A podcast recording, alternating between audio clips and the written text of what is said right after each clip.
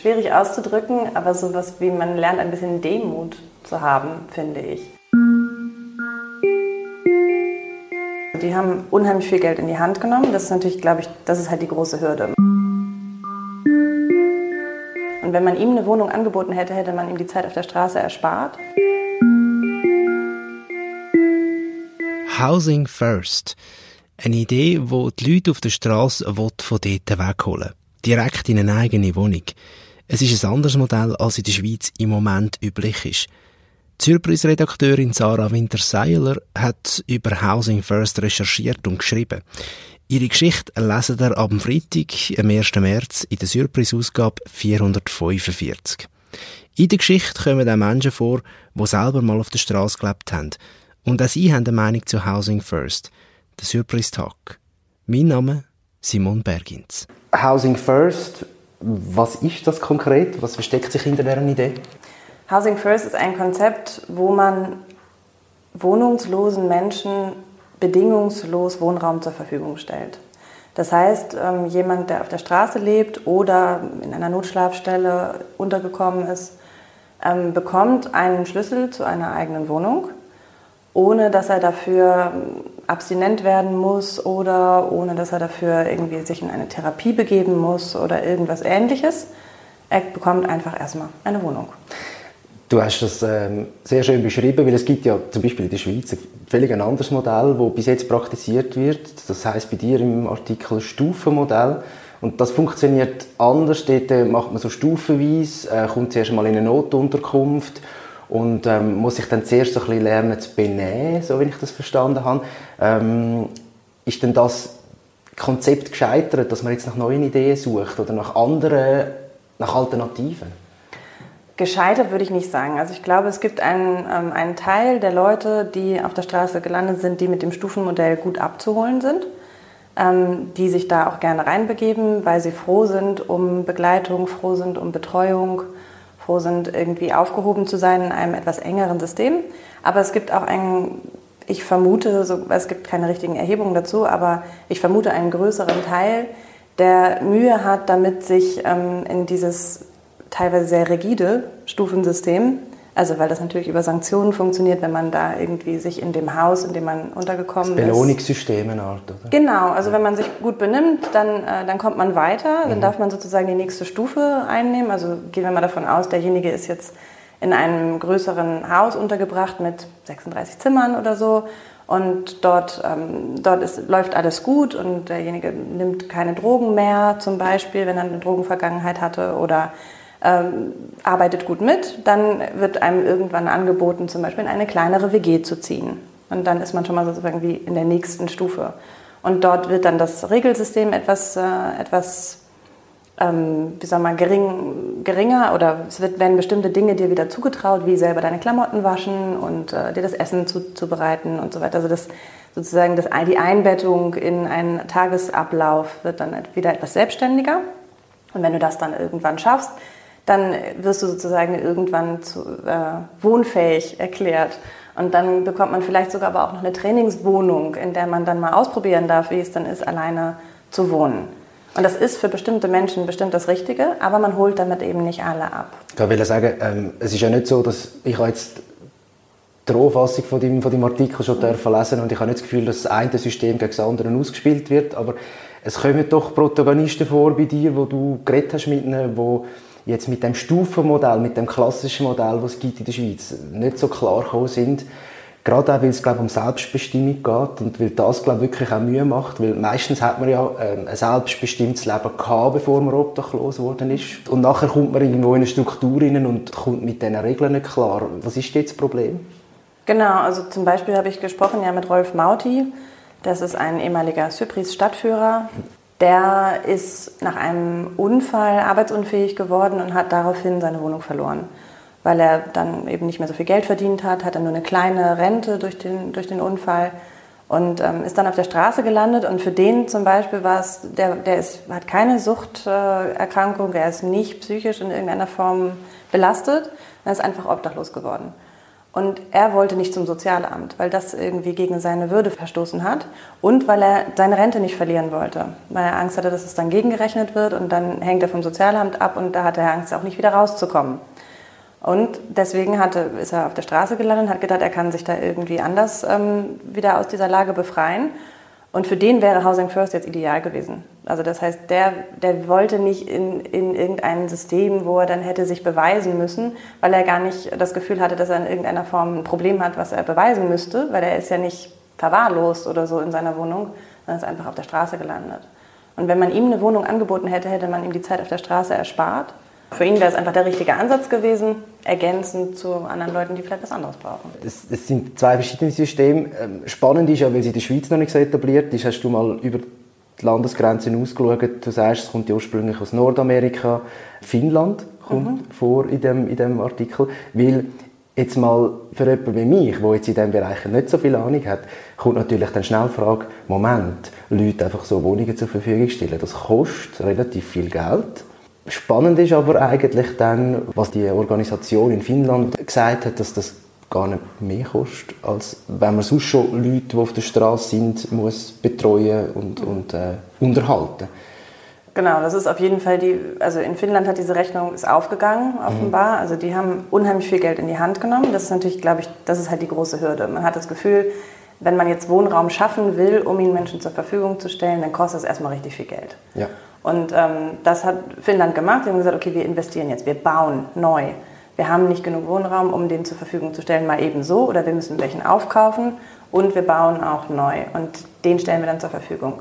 Und die Rechnung, die dahinter steht, ist eben die, dass man, dass man dann ähm, deutlich weniger Polizeieinsätze hat, man hat deutlich weniger Gesundheits, äh, also im Gesundheitswesen deutlich weniger Notfalleinsätze, die eben von Menschen, die sonst auf der Straße sind, ähm, verursacht werden, weil sie, also im Moment im Winter sind immer die Kältetoten halt eine Gefahr, dass man irgendwie verhindern möchte, dass die Menschen erfrieren auf der Straße. Das ist in Finnland natürlich auch tatsächlich ein noch viel größeres Thema als hierzulande. Und dass man eben aber auch durch Alkohol, durch Drogen, durch äh, sonstige ähm, Sachen, die auf der Straße passieren, wo ja auch das Gewaltlevel viel höher ist, als wenn jetzt jemand in seinem eigenen Rückzugsraum mhm. einfach Zeit für sich hat und die Möglichkeit hat, sich auch mal abzuschotten. Ähm, genau, das, diese ganzen Kosten kann man sozusagen vermeiden. Und auf, auf der gesamten, wenn man das gegeneinander aufwiegt, rechnet sich das. Auch in der Betreuung von Menschen, die ähm, in einer Notschlafstelle sind oder in ein, einer Wohnungseinrichtung, die mit diesem klassischen Stufensystem arbeitet, ist es hinterher offenbar günstiger, wenn man die Menschen äh, in ihrer eigenen Wohnung betreut, aufsuchend, freiwillig. Also so, dass die Menschen selber gar nicht gezwungen sind, sich in Betreuung zu begeben, sondern nur, wenn sie sie tatsächlich benötigen. Eine weitere Protagonistin ist Sandra, die bei dir vorkommt. Und ich finde es äh, recht, also es hat mich irgendwie noch beeindruckt, wie sie so mit ihrem Leben umgeht. Du hast sie ja getroffen und länger mit ihr geschwätzt. Also sie hat das Stufenmodell durchlaufen, das klassische, hat es geschafft mit aber sehr viel Selbstdisziplin, habe ich das Gefühl. Ja, wie war es, gewesen, äh, einen Menschen zu treffen, der so viele Rückschläge im Leben hat und dir dann einfach mal, einfach mal so die ganze Lebensgeschichte erzählt mit, mit all diesen Rückschlägen? Ich habe Sandra nicht zum ersten Mal getroffen. Ich habe sie schon mal interviewt für ein anderes Thema. Sie ist ähm, bei uns in der Ausbildung zur Cypris-Stadtführerin, wo sie auch mit ihrer eigenen Biografie dann auf die Straße gehen wird und Menschen in Zürich ähm, sozusagen durch ihr Zürich führen wird. Und das ist ein total spannender Prozess natürlich, diese Biografiearbeit, weil sie im Laufe dieser Ausbildung auch tatsächlich immer wieder ihre eigene Geschichte neu reflektieren lernt und neu darüber reden lernt. Und ähm, da in, die, in, diesem Prozess habe ich sie jetzt schon mehrmals getroffen für unterschiedliche Geschichten. Und ihre Geschichte ist tatsächlich sehr interessant, unter anderem auch, weil sie so erfolgreich ist. Weil das natürlich, ähm, weil man jemand, sie hat Gewalterfahrung in der Familie, sie hat Gewalt äh, erfahren in Beziehungen und jemand mit so einer Geschichte zu treffen und dann darüber reden zu hören, darüber reflektieren zu hören. Und ich finde, sie hat einen, unheimlich, einen hohen Reflexionsgrad.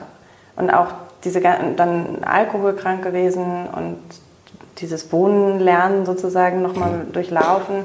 Das ist sehr spannend. Und so jemanden zu treffen ist, ja, wie soll man sagen, wenn man selber nicht so, so eine Geschichte hinter sich hat, dann ist es immer wieder hm, wie soll man, es ist schwierig auszudrücken, aber sowas wie man lernt ein bisschen Demut zu haben, finde ich.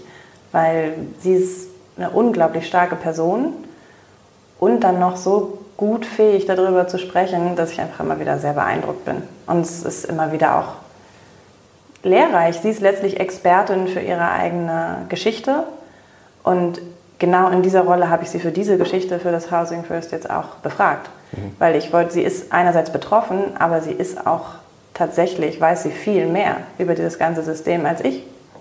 Genau. Ist dann bei Housing First so, dass die Leute ja eine Wohnung bekommen, einen Schlüssel bekommen und dann sind sie wieder auf sich allein gestellt oder werden sie dort, wenn wir jetzt in anderen Ländern anschauen, werden sie dort noch weiter betreut, vielleicht mit einer wöchentlichen mit einem wöchentlichen Gespräch mit einem Sozialarbeiter oder so?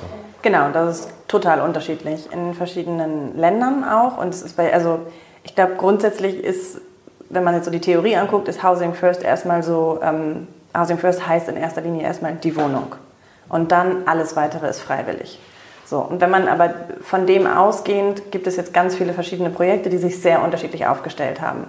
Und da sind immer Betreuungsangebote mit beinhaltet, und dann in unterschiedlicher Nähe und Struktur sozusagen. Bei manchen ist es so, dass es, dass es zum Beispiel ein, also in Finnland, wenn ich es richtig verstanden habe, ist es zum Beispiel so, dass es so wie neu gebaute Wohnblocks gibt, auch mit Gemeinschaftsräumen und da sind die Betreuungs-, ähm, also Leute, die für dich da sind, wenn du Hilfe brauchst, sowohl Sozialarbeiter als auch wahrscheinlich Psychologen und so weiter und so fort, sind direkt in diesen Gebäudekomplexen mit dort vor Ort. Das heißt, man kann immer, wenn man es braucht, auch hin. Ähm, an anderen Orten ist es so, dass die, dass die Leute verteilt sind in der Stadt, in, tatsächlich in Wohnungen, in ganz normalen Wohnblocks, wie wir auch alle leben. Und da müsste dann sozusagen aufsuchende Sozialarbeit vorbeigehen und sagen, hey, brauchst du was? Mhm. Ähm, kann ich dir helfen bei irgendwas? Oder die Leute müssen sich selber bewegen und sagen, ich gehe jetzt zur Stelle XY, die liegt da und da. Genau, und wie, wie das dann genau organisiert ist, ist tatsächlich überall sehr unterschiedlich. Ich will gar nicht mehr so lange reden, weil man kann ja dann nachher Details auch noch im Artikel von der, von der neuen Surprise-Ausgabe lesen. Was mich noch wundernimmt, ist, es kommen ja auch Sozialwerke teilweise werden erwähnt. Was sagen Sie zu Housing First? Ist das spannend für Sie, wenn Sie dort auch mitmachen? Ich glaube, die Leute, die an der Basis tatsächlich mit den Betroffenen arbeiten, sind sehr aufgeschlossen. Also das ist jetzt jedenfalls die Rückmeldung, die ich bekommen habe. Ich habe mit Leuten in äh, Basel von der Gassenarbeit gesprochen, in Bern und in Zürich. Ähm, sind nicht alle im Artikel vertreten, aber alle tendenziell erstmal dem positiv gegenüber, also stehen dem positiv gegenüber. Ähm, ich glaube, das ist einfach die Erfahrung, also weil sie merken, ja, wir können tatsächlich nicht alle Leute abholen mit dem System, was wir jetzt im Moment haben. Und auch aus der, an der Basis hat man tendenziell eher die Haltung, dass man sagt, wir, wir wollen den Leuten Selbstbestimmung zurückgeben, weil das sind Menschen wie du und ich und die haben halt einen anderen Weg, die sind einen anderen Weg gegangen, weil sie vielleicht auch einfach ein heftigeres Schicksal erlitten haben als wir selber. Und deswegen ähm, ist das der humane, der humane Weg. Das ist, glaube ich, so ein bisschen die Haltung da. Ziemlich am Anfang fragst du, soll die Schweiz darauf einsteigen? Hm. Was denkst du? Was, zu was tendierst du als Antwort? Ja, ich weiß nicht, ob ich das beurteilen sollte, aber ich würde am Schluss vom Artikel schreiben ist mir der Gedanke gekommen, dass ich glaube, dass ähm, jetzt so ein Umschwung, also es gibt, äh, gab andere Texte zu dem Thema, die so getitelt haben, so in Richtung Allheilmittel, Housing First löst Obdachlosigkeit oder sowas. Daran glaube ich nicht. Ich glaube, es ist eine schlaue Ergänzung zu dem, was wir jetzt schon haben. Und ich glaube, dass man damit wahrscheinlich, also jedenfalls behaupten, dass die Zahlen aus äh, Nordamerika zum Beispiel und aber auch aus der europäischen Studie, die es gibt, dass man damit einfach mehr Menschen wieder zurück in ein stabiles Wohnverhältnis kriegt und damit sichtbare Obdachlosigkeit und auch unsichtbare Obdachlosigkeit ein Stück entgegenwirkt. Wie man Menschen von der Straße holt. Der Text über Housing First von der Sarah Winterseiler lesen ihr, neben anderen spannenden Geschichten, ab dem Freitag, 1. März, in der Surprise-Ausgabe 445.